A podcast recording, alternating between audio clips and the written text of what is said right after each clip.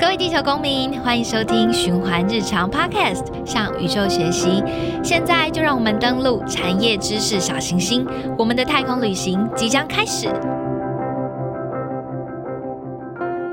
Hello，大家好，欢迎收听这一集《给十岁也给十年后的自己》，我是燕燕。现在社会里头，宠物跟人们的关系越来越亲密，而照顾毛小孩的过程当中，难免就会有大大小小的病痛需要处理。这个时候，动物医生就是你最可靠的伙伴。不过，早期的动物医生和当代的形象大不相同。现在的动物医生有着干净明亮的医院、先进可靠的科学仪器，而早期的动物医生，我们叫做兽医，是出入农村负责动物防疫的第一线人员。工作环境跟现在非常不一样，也很少有女生担任。在台南有一间兽医院，不仅见证了兽医师从农村走到现代社会的变迁，更传承了三代。并且三代人之中就出了两位女性兽医师。这间兽医院名称非常响亮，就是我们的中美兽医院。一间兽医院如何传承三代，永续经营？这一集我们很荣幸邀请到中美兽医院的院长及负责人简兆仪简医师，由他来和我们聊聊 SDG Four。优质教育，简院长你好，你好。其实我们在讲这个兽医师的部分啊，过呃过去都是在农村，就是担任家畜防疫的工作嘛。是。那我们中美兽医是很少数在。民国呃五六零年代就开始开设动物医院，是。然后从第一代是阿公，然后到第二代是爸爸妈妈，是。再到您这边是第三代嘛，是是。然后当大家想到动物医院，就会想到中美兽医院，是。那您这边呃可以方便请您这边简介一下啊，中美兽医院它历经了三代的传承啊，有什么样的一些演变？诶，其实，在我爷爷那个时代啊，大概是民国四十七年左右，然后那个时候几乎是没有私人的动物医院，那兽医的工作主要还是以公务啊、农农林渔牧这边为主，所以说。到我爷爷那个时候在台大兽医系任教，那因为那个时候台北我们跟美国还有邦交，所以有那个美国大使馆，那那个国外的呃就是官员他们会养宠物狗带来台湾，所以我爷爷才会有了哦，好像这个方面是可以去努力试试看，嗯，所以那时候就设立了中美兽医院。这样子，所以中美兽医院，我那个时候在看这个名称，我就想说它应该是跟 哎 中美关系应该有关系。对，在那个 年代是有一点关系。嗯，那我们现在中美兽医院是一个还蛮现代化的一个兽医院，是啊。那是在当中历经了什么样子的转型，到现在这样子？嗯，我觉得是历经了两次的转型啦。那第一次那个时候是呃，我爸爸妈妈那个时候就决定要。呃，以小动物为主，那小动物就是以犬猫嗯为主，然后开设动物医院。然后到了我这一代的话，主要就是以呃在更细致，然后更专科的方向去经营这样子。像更专科啊，意思代表的是什么啊？就是。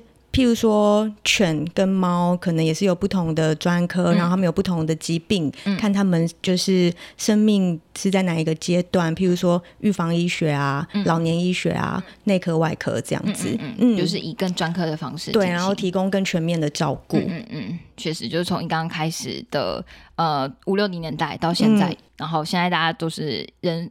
家每个家家家户户里面几乎都有小动物这样子。对啊，嗯，那其实呃，像我们中美兽医院要传承三代啊，里面也包含了就是第二代要必须接班，然后第三代也要想要接班嘛。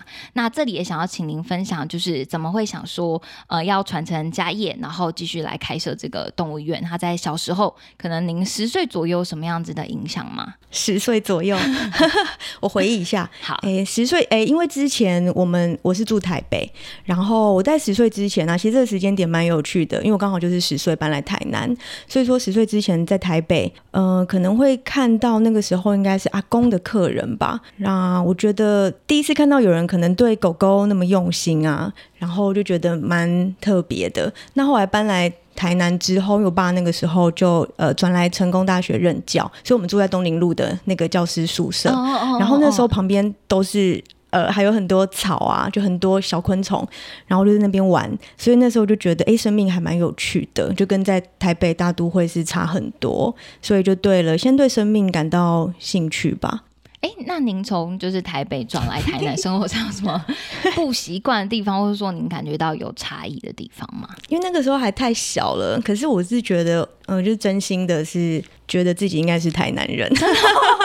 怎么说？哦，我觉得就接触到，因为成长过程中这样几乎在台南长大，所以接触到的朋友就是就台南在地人啊。然后那个时候安平也都都是余温哦，然后我们都会去那边玩，所以就还蛮不一样的，就觉得亲近自然，感觉很放松。嗯嗯嗯，可能生活步调也不太哎，对啊，生活步调比较放松。嗯嗯嗯嗯，所以其实是阿公那个时候可能一个客客人对待。小动物非常用心的那个样子，然后还有包含您自己在台南的生命经验这样子。对啊，其实是应该是先喜欢自然，然后热爱生命这件事情，然后你会小时候就会想着，哦，那我要就是变成生物学家啊，我要怎样帮助动物去摸索，就是探索各种可能。嗯嗯嗯，所以萌芽的其实很早哎，还蛮早的吧，因为家庭背景的关系。然后小时候还有就是你比较懂事之后，会看到爸妈拿照片，嗯，然后就有那种自己都不记得。可是就是跟很多狗狗合照嗯嗯嗯的那种照片，就会觉得哎，原来那个是我，而且那么小的时候的。对啊，对啊。那其实我们现在的人跟动物的关系啊，也是越来越像是家人嘛。是。那动物医生的职能也有相对应的改变嘛？刚刚有讲到说，我们是以更专科化的方式去做一个经营。那您从最刚开始职业到现在，有遇过什么样子的难题吗？其实遇过难题也是各式各样啦。那人跟动物当然都会。有哦那个时候会对年轻的一个主治医师，或者是说你刚出社会来讲，我觉得最印象深刻应该还是跟经济有关，怎怎么怎么金钱 有关的难题。嗯嗯，就一开始会震撼教育吧，因为那个时候常常会有人说啊，我领养一只狗狗或路边呃捡到它又不用钱啊，你为什么开个药？做个事情就要几千块，手术要几万块，那个时候都会哑口无言呢，就不知道怎么跟他们解释。就是关于呃这个专业，我觉得对啊，是一个价值观的冲击。那后来怎么解决这个部分？我在想说，那个时候自己经历到，应该是你要就不要去把自己太多的情绪带入，大概要去了解说，哦，为什么他们背后会这样子的认为？就他们的观念可能是上一辈的人比较会有啦，然后。跟我为什么会不一样？然后，如果你可以去了解他们背后的焦虑啊，然后跟他们沟通，说这个对狗狗是有必要的，那我觉得这样其实会。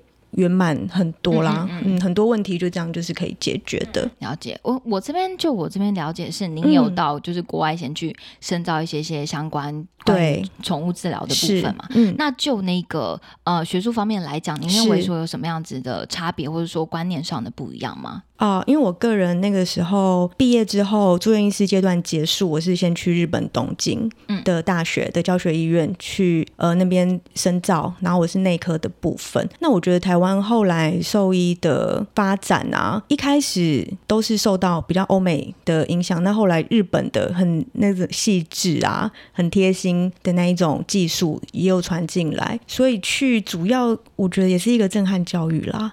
嗯，就是他们可以做到非常细心贴心的服务，然后他们的饲养的民众啊，对待宠物的方式真的就是很像是家人。嗯，您可以举例说明吗？在日本看到的就是，我觉得印象很深刻，因为那个时候我们去内外科都要去看，那当然大家也都知道，如果要做手术，费用一定是高的。嗯，所以说那时候比较真的，我觉得是很让我蛮感动的，就是有一对中年夫妻，然后他们有收养一只浪猫，然后那只猫咪天生就没有眼睛，那它就是从小就有病变，所以说他有很多很多的问题，然后他们就是不厌其烦的照顾他，然后连他的饮食。啊，反正就是很像在照顾那个老老人，嗯，这样子。然后猫咪后来就还有一些甲甲状腺的问题。那那个甲状腺的癌症，那个时候台湾比较没有办法去治疗，对处理动物的这一块。但日本是有办法，他们有放射线的疗法，所以他们就是每个礼拜带他。还有就是他们离开整间的时候，那一对夫妻都会深深的跟医生鞠躬。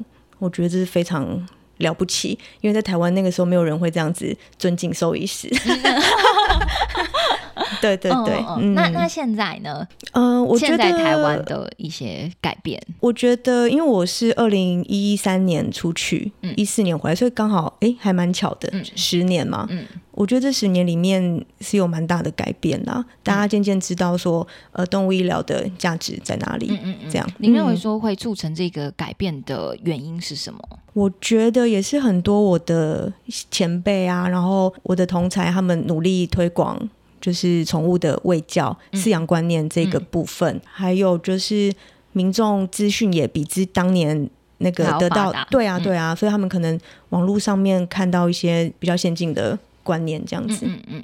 了解，其实我们中美兽医院现在是已经呃，从五六零年代到现在是 多多少年？五民国四十七年，六十年了，对，差不多六十。那其实根据呃经济部中小企业处的统计，在台湾一间企业的平均寿命大概是七年嘛。那其实要走到永续经营的企业是不多见的，可是我们中美兽医院是已经走到了六十年，然后传承三代人。那您认为说企业可以迈向永续经营的关键？是什么？嗯，其实我那个时候，我爷爷他是民国四十七年台北创业，然后我爸爸妈妈来台南创立中美兽医院台南这边是民国八十一年，所以这这段期间，我觉得不管是大环境啦，就是台湾的经济啊，那种生活的样貌。觉得是变很多的。那我觉得永续经营的关键，从我看来，我觉得分两个层次讲啦。我们医院可能就是有一个座右铭，然后就是尊重专业、自我提升。那我觉得自我提升这个方面，可能不只是我们呃自己家人，还包含就是员工，然后希望大家就是都可以有可能在这个业界可以看到未来。那我觉得是秉持着这个想法。才可以慢慢的就是经营下去啦。刚刚有讲到说尊重专业、自我提升这个座右铭嘛，嗯嗯。那尊重专业讲的是呃，包含自己院内的，刚刚有讲到，譬如说对呃分门别类的那些技术的专精是。那自我提升的部分是包含到职员的部分，对啊。那那像是什么样子的呃自我提升，就是呃企业里面是有譬如说相对应的呃可能成长的一些。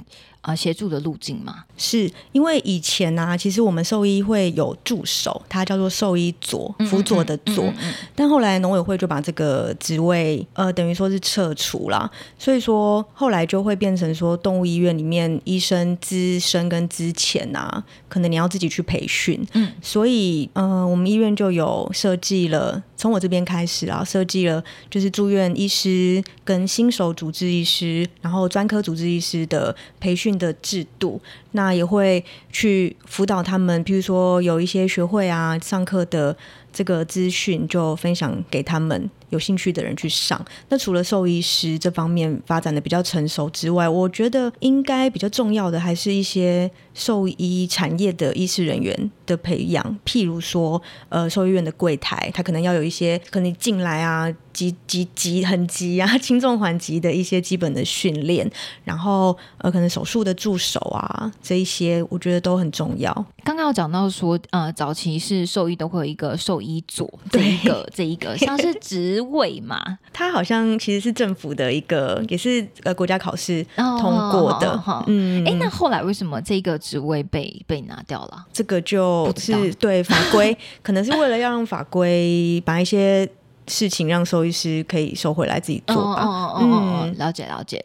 然后后来就会等于没有这个职位之后，他就会会需要自己去培养人其他的人才这样子。我觉得是。那像我们刚刚讲到这个训练的一个机制的安排啊，从您这边开始预呃，大概是从什么时候开始？然后是在什么样子的呃背景之下，然后开始决定往这个方向去迈进？嗯，其实是后来在台南，大概爸爸妈妈创业十五年之后吧，然后那个时候我爸爸就从成大医学系的。那个位置离开去平科兽医系担任系主任，那我觉得从那个时候开始，我觉得就会导入蛮多在大学的兽医教学医院训练人才的观念进来我们台南的医院这边，所以大家觉得是那个时候是起步啦。那有一些院内的研讨会啊，然后呃学术研究。这些去交流，那到我这边，我是觉得我可能就会结合学术方面，那可能跟现场啦一些实物啊，然后去带领学弟妹们往前走。了解。那您认为说一个企业它迈向永续啊，为什么是重要的？这件事情很重要，应该就是某一种责任吧，嗯不管是企业的。社会的责任，或是个人的责任，那这个方面，我觉得有一部分也是传承了爸爸妈妈当初的精神，就是说，哦，我们培养出来的，我们训练出来的员工，然后大家也都在这个产业方面有所斩获啊，然后在台南也都成家立业，所以说一定要继续下去。那我自己在看，就是从譬如说，好小时候，我可能还没有成为医生之前，那那个时候可能这一个呃宠物是妈妈的呃客人，这样。可是后来因为我是专攻心脏病，所以说可能看到很多比较呃老年的动物，那看到他们可能离开啊，但同样这个主人，哎，他又养了新的，就是新的生命嘛，新的狗狗或猫猫，那就是一个好像循环啊的那个过程。我就觉得哦，那我应该要有没有办法把这间动物医院带向是各个方面都可以照顾到动物的各个阶段的一个综合型的医院，这样，所以就是渐渐有这个想法。嗯嗯嗯，就是有感性的部分，也有理性的部分。对啊，我觉得应该都是有的。谢谢院长这边的分享。嗯院长刚才跟我们讲了很多关于呃兽医院这边感性的部分跟理性的部分。嗯那接下来我们休息一下，那稍等回来谈谈 SDG 四优质教育。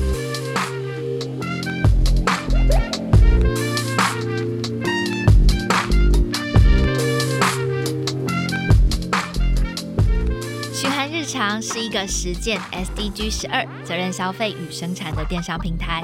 我们严格选品，亲自探访产线，为你第一线把关永续日用品，让环保永续轻轻松松变成你的日常生活。我们也透过深度文字报道、Podcast 专访，分享严谨的永续相关讯息。现在就让我们一起展开永续行动，支持责任消费。拿起你的手机，搜寻“循环日常 CWDP”，选择你的永续日用品吧。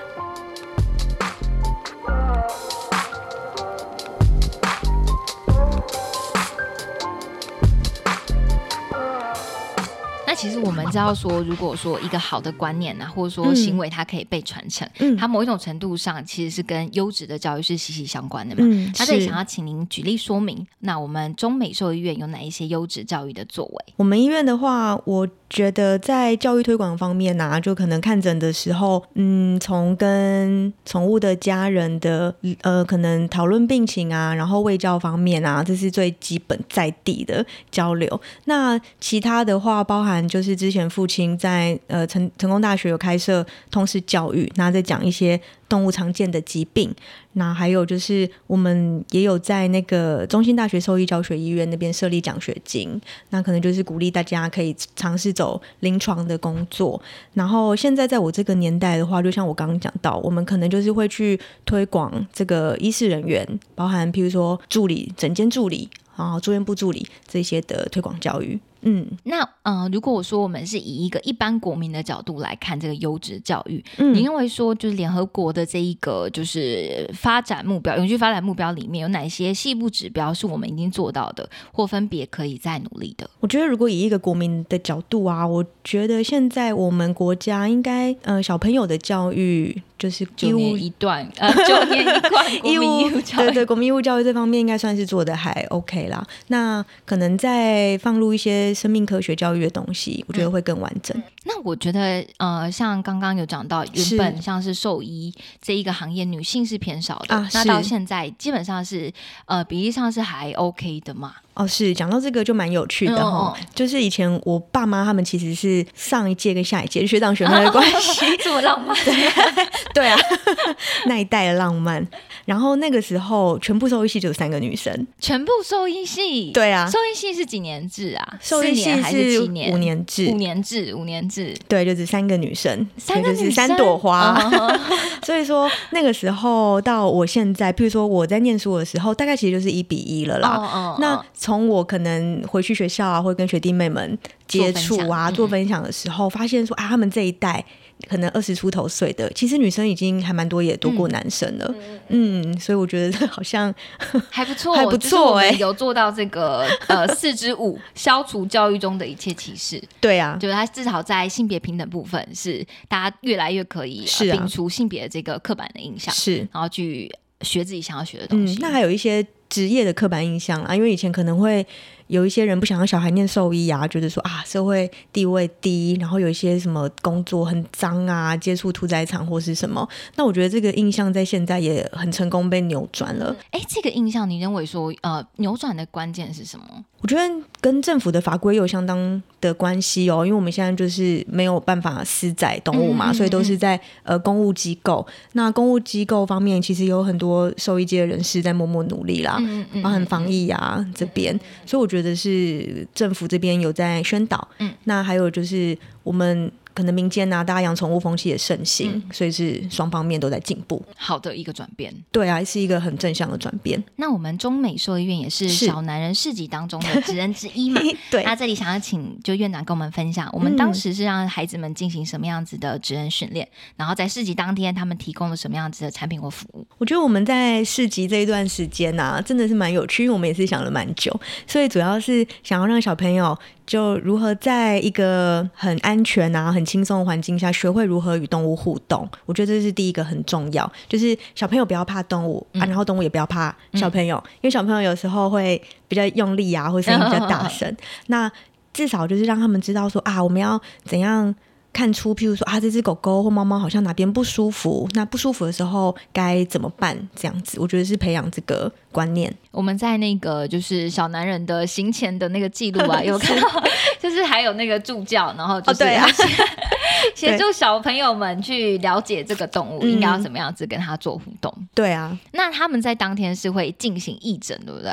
对他们可能如果有带动物过来的话，然后就看说啊动物有什么问题，然后该进行怎么样的检查，会帮你做一些建议。那当天的那个客人，嗯，就是也不是客人，就是小小病人们，嗯，小病人们都还 OK 吗？哦，我觉得都还 OK 耶。嗯，那天呃来的都是猫猫狗狗居多，都有都有。那小朋友他们就是呃接触到了这个小小病患，然后去做一个简单的筛分，对，简单的筛分去。评断说他应该要接受什么样的诊断治疗，然后小朋友们我们就会教他们认识，譬如说寄生虫长怎么样啊，它们外观是怎样，然后可能会长在狗狗的哪边，然后外观上就可以去呃看，然后可能可以呃建议说狗狗是不是要预防哪方面的寄生虫，这样我觉得对小朋友来讲就蛮有趣的。那个寄生虫啊，它是会用那个什么显微镜看到。寄生虫本人有一些是要用显微镜，有一些是不需要的。嗯嗯嗯。但小朋友他们是用症状判读，他们哎，有些可以看到本人的，就看到本人，就外寄生虫皮肤病上面的，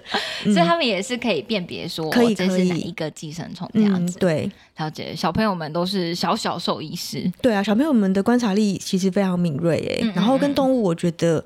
他们交流方面好像也比某一些成人还要更 直接，蛮真心的。你可以举例说明吗？就是小朋友们他们有哪一些反应？你认为说比呃可能一些成人更直接，或者说更有感触这样子？小朋友们哦，我觉得他们就是对动物一些好像比较不舒服的行为啊，譬如说耳朵垂下来，或者是尾巴呃可能垂垂垂垂的，我觉得他们好像会比较。有感呢，嗯，他们就会去想说，哎，他是不是哪里不舒服，会跟我自己不舒服一样？但还蛮多成人可能会，你就忽略了这一些征兆。嗯，反正他们很第一个直觉，对我觉得就是一个直觉性的判断。小朋友未来大有可为，真的。那其实我们所有的行动都是在灌溉未来嘛。是。那想请院长这边分享，您希望说十年之后，当小男人变成大男人，将在环境、社会观念上会发生哪些改变？我觉得宠物的产业啊，应该就是未来已经看得出来，应该会是一个主流的产业啦，因为。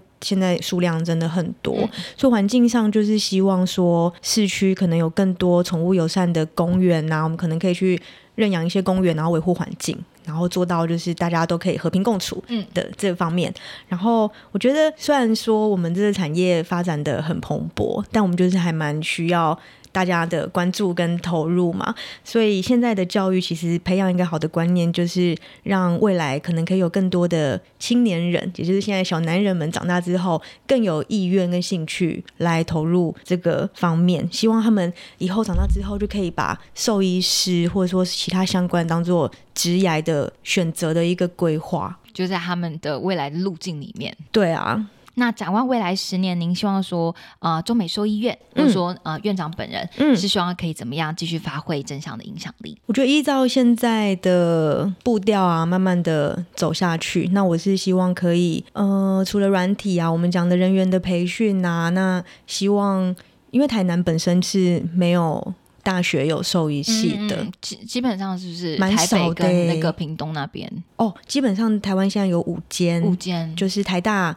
中兴、嘉义大学、屏东科技大学，然后还有亚洲大学是新加入的，所以其实不算多。嗯嗯嗯，那台南因为没有嘛，所以相对会来台南就业这方面就业人真真的是少少蛮多。嗯嗯，这也是我们在台南生根的一个痛点。